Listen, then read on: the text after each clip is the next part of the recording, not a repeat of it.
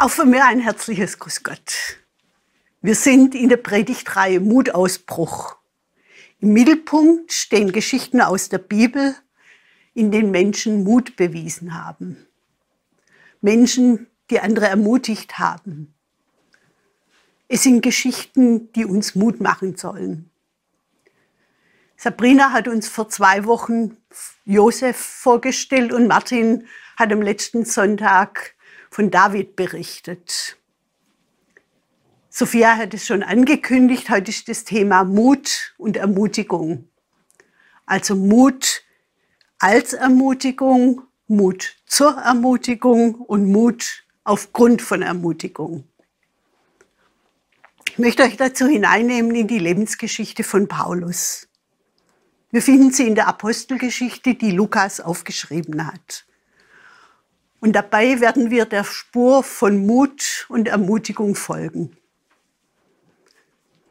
Wir sind ungefähr im Jahr 60 nach Christus in der Hafenstadt Caesarea, südwestlich von Nazareth.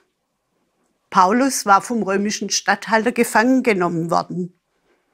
Agrippa, Königin Israel, kommt nach Caesarea und gestattet Paulus, sich zu verteidigen. Der König ist der Meinung, Paulus tut nichts, was Tod oder Gefangennahme verdient hätte. Er könnte sogar freikommen, hätte er nicht den römischen Kaiser angerufen, darauf bestanden hätte, dass seine Sache vor dem Kaiser in Rom verhandelt würde. So bleibt Paulus gefangen. Er wird auf ein Schiff gebracht, das ihn nach Rom vor den Kaiser bringen soll ein großer Getreidefrachter aus Ägypten auf dem Weg nach Italien. Sie stechen in See. Das Schiff kommt nur langsam voran. Wegen des schönen Wetters gibt es kaum Wind. Doch es ist Herbst. Bald setzen auf dem Mittelmeer die Herbststürme ein und dann könnte die Schifffahrt gefährlich werden. Schließlich erreichen sie die Ostspitze von Kreta, die letzte große Insel vor der Überfahrt nach Italien. Sie ankern in einem kleinen Hafen. Doch hören wir Paulus selber. Jetzt steche ich wieder in so einer merkwürdigen Situation. Ich habe ein ganz ungutes Gefühl. Wir sollten hier im Hafen bleiben und nicht weiterfahren. Soll ich mutig sein und die Verantwortlichen darauf ansprechen? Mutig. Eigentlich war ich nie ein Feigling, wie ich diese Jesus-Nachfolger verfolgt und gekämpft habe. Ich wollte sie um jeden Preis ausrotten. Aber das ist schon lange her, so 25 Jahre. Ich war auf dem Weg nach Damaskus und dann ist mir Jesus begegnet. Es hat mich umgehauen. Er hat zu mir geredet. Und plötzlich konnte ich nichts mehr sehen. Was ist mir nicht alles durch den Kopf gegangen? War alles falsch, was ich bisher getan hatte? Sollte diese Geschichte von Jesus wahr sein? Dann müsste ich mein Leben komplett ändern. Ich war verstört und konnte nicht essen und trinken. Doch dann, nach drei Tagen, ist Hananias aufgetaucht. Er sagte, dass Jesus ihn geschickt habe. Er legte mir die Hände auf und segnete mich. Und sofort fiel es mir wie Schuppen von den Augen, ich konnte wieder sehen. Da ließ ich mich taufen. Ich konnte wieder essen, ich konnte wieder essen und kam zu Kräften und wusste, mein Leben würde ganz anders werden. Hananias war es, der mich ermutigte, mir Mut machte, mich mit meiner ganzen Person auf dieses neue Leben mit Jesus einzulassen. Ich blieb einige Zeit bei den Jüngern in Damaskus. Die Juden waren verwirrt. Hatte ich die Seiten gewechselt? Ja klar. Sie beschlossen mich zu töten. Aber wir erfuhren von ihrem Plan und die Jünger verhalfen mir zur Flucht. Sie ließen mich mit einem Korb die Stadtmauer hinunter. Die waren wirklich mutig und es hat mich sehr ermutigt. Ich kehrte nach Jerusalem zurück und wollte mich dort den Jüngern anschließen. Aber sie hatten alle Angst vor mir. Sie konnten nicht glauben, dass ich wirklich ein Jesus-Nachfolger geworden war. Dann nahm sich Barnabas meiner an, brachte mich zu den Jüngern und erzählte, was geschehen war. Da nahmen sie mich auf und ich konnte unerschrocken von Jesus erzählen. Den Juden gefiel das nicht, sie wollten mich umbringen. Aber die Jünger fanden eine Gelegenheit, dass ich nach Caesarea fliehen konnte. Wieder war es der Mut dieser Jesus-Leute, der mich ermutigte, weiterzumachen. Und dann diese Geschichte in Philippi. Wieder hatten wir die Einflussreichen und Mächtigen in der Stadt gegen uns aufgebracht. Sie warfen Silas und mich ins Gefängnis. Es war eine bedrückende Situation. Was war ich froh, dass Silas dabei, Silas dabei war. Wir beschlossen, Gott Loblieder zu singen. Plötzlich gab es ein Erdbeben, die Türen gingen auf, die Fesseln fielen ab. Auf einmal war die Situation nicht mehr aussichtslos, weil wir Gottes Wirken hautnah erlebten. Ja, der Gefängniswärter und seine ganze Familie kamen zum Glauben und ließen sich taufen. Das war einfach wunderbar. So viel Ermutigendes habe ich erlebt.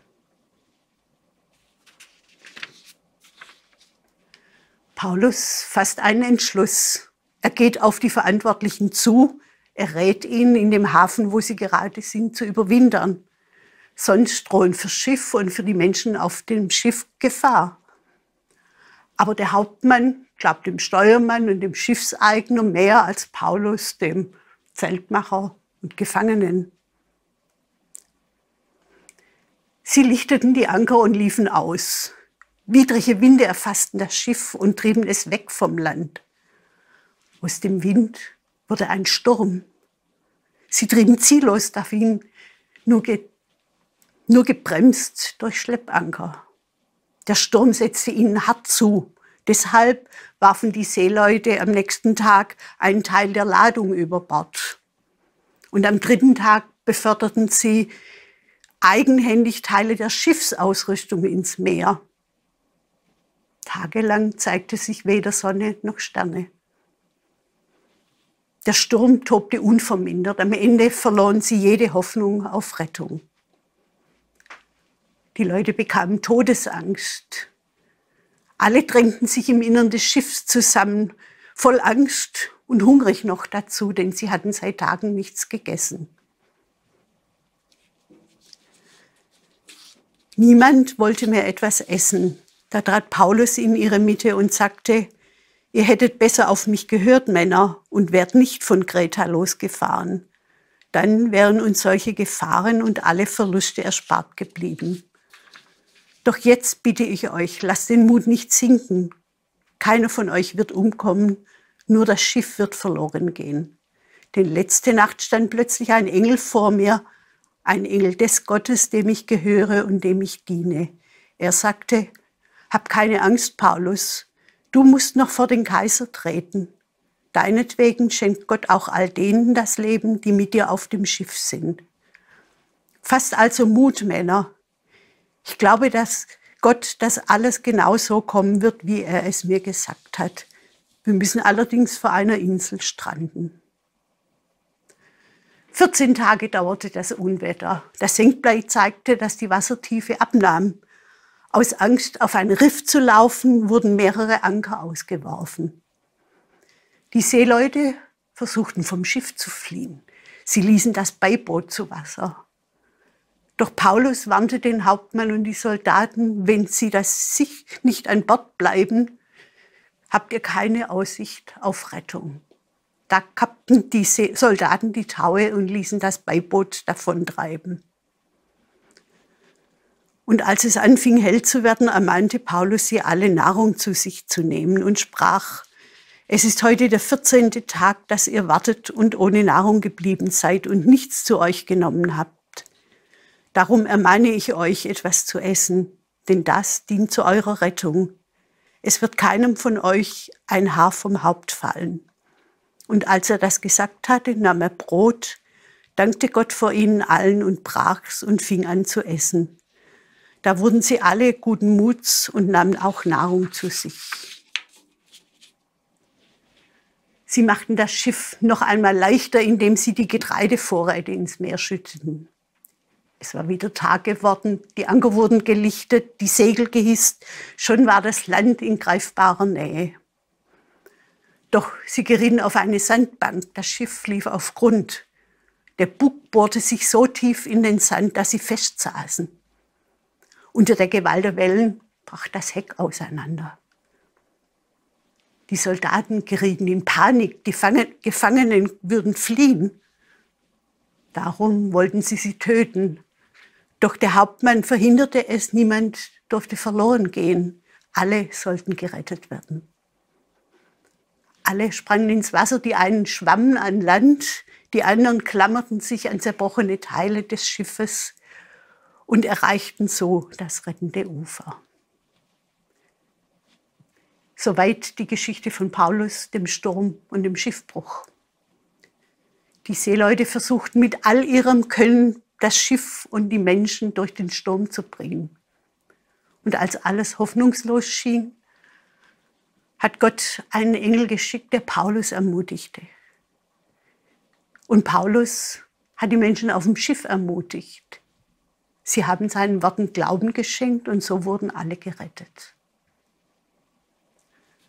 Das Thema heute ist Mut und Ermutigung. Mut als Ermutigung, Mut um zu ermutigen, Mut aufgrund von Ermutigung. Alles finden wir in dieser Geschichte von Paulus. Ermutigung ist auf die Zukunft ausgerichtet. Sie fördert den Mut des anderen, einen Schritt weiter zu gehen, an einer Sache dran zu bleiben, Aufgaben anzupacken, zuversichtlich nach vorne zu schauen. Da traut sich jemand etwas nur bedingt zu, hat vielleicht Angst oder Zweifel. Er wird durch freundliche, ermutigende Worte gestärkt. Da steht eine neue Aufgabe an, ein schwieriges Gespräch, eine Prüfung, die Entscheidung, welches Studium soll ich wählen, wie soll ich mein Geld anlegen oder Jobverlust, Krankheit. Ermutigung können uns helfen, solche Herausforderungen zu meistern. Und ermutigende Worte sind kein leeres Gerede, denn sie knüpfen an die Stärken, an die Kompetenzen, an die Erfahrungen an. Denn andere vermögen etwas in dir zu erkennen, was du gerade nicht wahrnimmst. Und plötzlich werden Dinge möglich, die vorher schier aussichtslos schienen. Und du bekommst Mut, Mut ist das Zutrauen zu uns selbst, etwas zu wagen.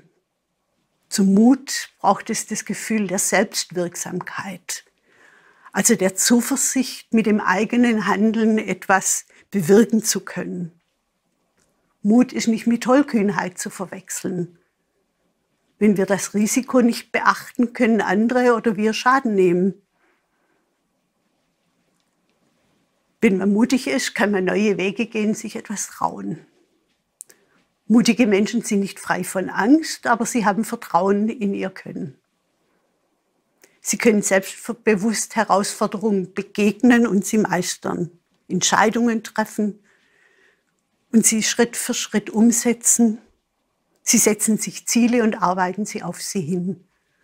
Und mutige Menschen lassen sich ermutigen.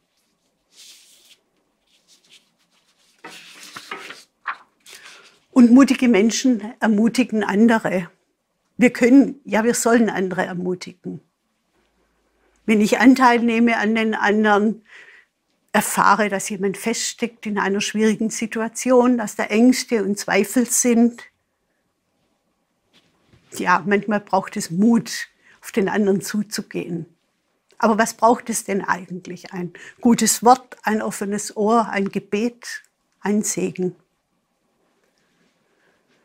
Bei Paulus sehen wir, der Mut anderer Menschen hat ihn ermutigt. Hananias, der ihm die Hände auflegte und ihn segnete. Die Jesusleute, die ihm zur Flucht aus der Gefahr halfen.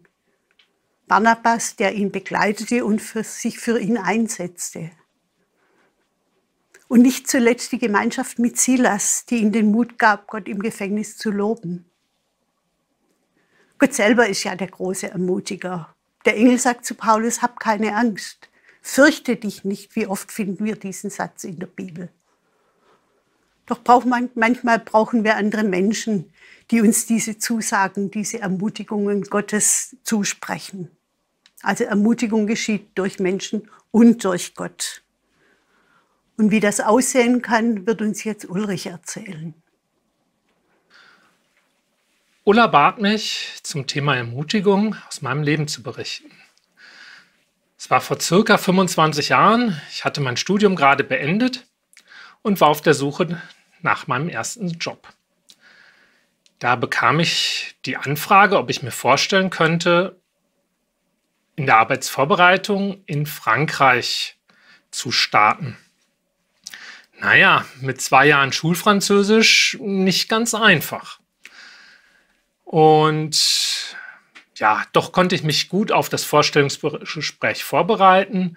Zum einen hatten wir häufig französische Gäste bei uns in der Familie aufgrund von der Städtenpartnerschaft, als auch hatten wir eine Bekannte, die in Frankreich arbeitete und mir erklären konnte, was die Unterschiede sind zwischen deutschen und französischen Arbeiten.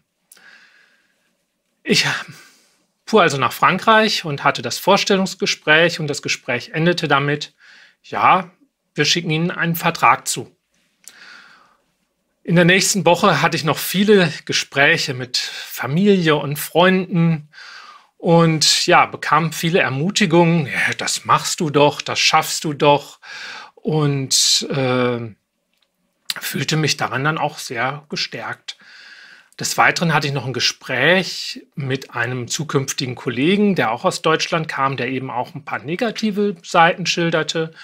Doch in allem fühlte ich mich sehr ermutigt durch den Zuspruch von Freunden und Familie. Und getragen hat mich auch mein Konfirmationsspruch Psalm 27, Der Herr ist mein Licht und mein Heil. Vor wem sollte ich mich fürchten? Ulrich, vielen Dank. Ulrich hat im Vorfeld seiner Entscheidung viele Gespräche geführt mit Freunden, der Familie, Kollegen, Informationen gesammelt, seine Befürchtungen und Zweifel ausgesprochen. Hilfreich für seine Entscheidung war, dass er durch diese Gespräche ermutigt worden ist. Und durch seinen Konfirmationsspruch wurde sein Vertrauen gestärkt, dass Gott bei ihm ist. Paulus hat die Menschen auf dem Schiff ermutigt. Immer wieder hatte er Gottes Hilfe erlebt. Einen großen Schatz an Erfahrungen trägt er in sich. Und so drückt er sein Vertrauen in Gottes Zusagen aus. Er sagt, fast also Mut, Männer. Ich glaube, dass Gott das alles genauso kommen wird, wie er mir es gesagt hat. Darum ermahne ich euch, etwas zu essen, denn das dient zu eurer Rettung. Es wird keinem von euch ein Haar vom Haupt fallen. Und als er das gesagt hatte, nahm er Brot, dankte Gott vor ihnen allen und brach's und fing an zu essen. Da wurden sie alle guten Mutes und nahmen auch Nahrung zu sich. Die Rede des Paulus bewirkt, dass alle wieder Mut bekommen und Nahrung zu sich nehmen. Er ermutigt sie zu essen, sorgt für euch, ihr braucht Kraft, vertraut darauf, es wird gut. Bei der Wortwahl kann man hängen bleiben. Nahm er Brot, dankte Gott und brach's. Das sind die Worte, die wir aus dem Text beim Abendmahl kennen. Lukas gebraucht genau die Worte, mit denen er im Evangelium erzählt, wie Jesus und seine Jünger das Passamal feiern. Die Worte, die Paulus über das Abendmahl an die Gemeinde in Korinth schreibt. Auch das Abendmahl kann ein Ort und Zeichen der Stärkung und Ermutigung werden. Bei der Austeilung wird der Zuspruch Gottes mit ausgeteilt. Das heißt da, Christi Leib für dich gegeben, Christi Blut für dich vergossen. Und in vielen Gemeinden wird es ergänzt durch, das stärke und bewahre euch im Glauben zum ewigen Leben, geht hin im Frieden.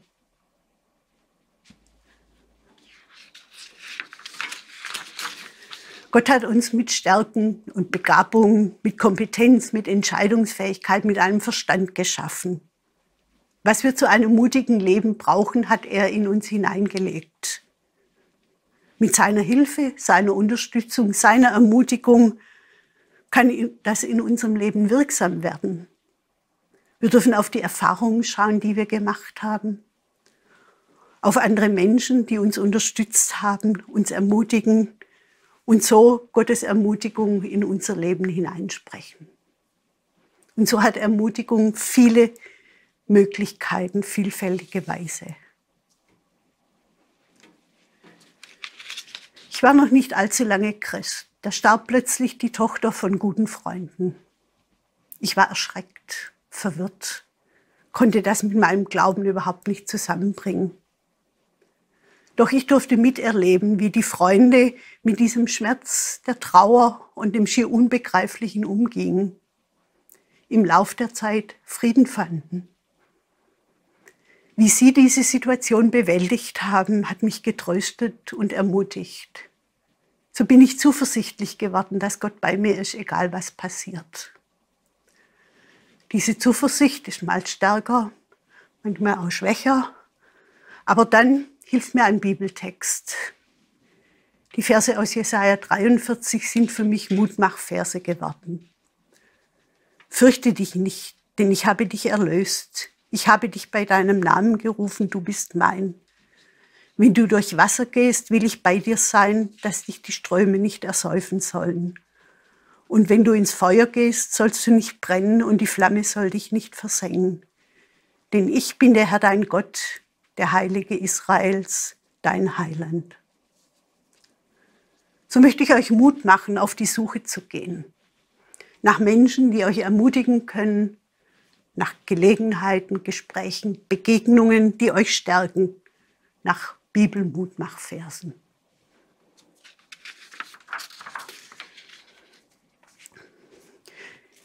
Ich habe einige Impulse für euch, die ich euch jetzt gern noch sagen möchte und über die ihr dann noch nachdenken könnt. Erinnerst du dich an Situationen, in denen du durch andere Menschen, durch Gott ermutigt worden bist? War es der Mut anderer Menschen? War es die Begegnung und der Segen eines anderen? Waren es Menschen, die durch durch ihre praktische Hilfe ermutigten, Menschen, die sich für dich einsetzten, Gespräche, in denen auch Ängste und Zweifel ausgedrückt werden durften, die Gemeinschaft mit anderen, die dir Mut machte, auf Gott zu vertrauen. Waren es Geschichten aus der Bibel, Mutmachverse? Was war es, das dich ermutigte? Wen könntest du ermutigen?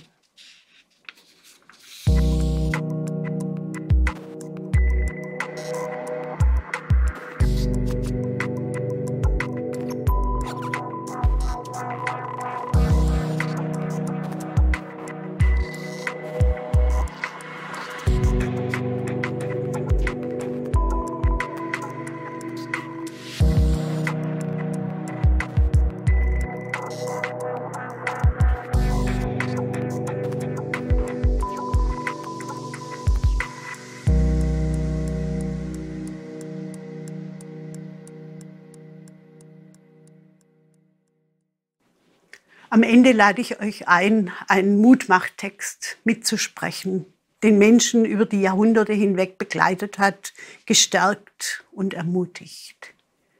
Wir beten gemeinsam Psalm 23. Der Herr ist mein Hirte, mir wird nichts mangeln.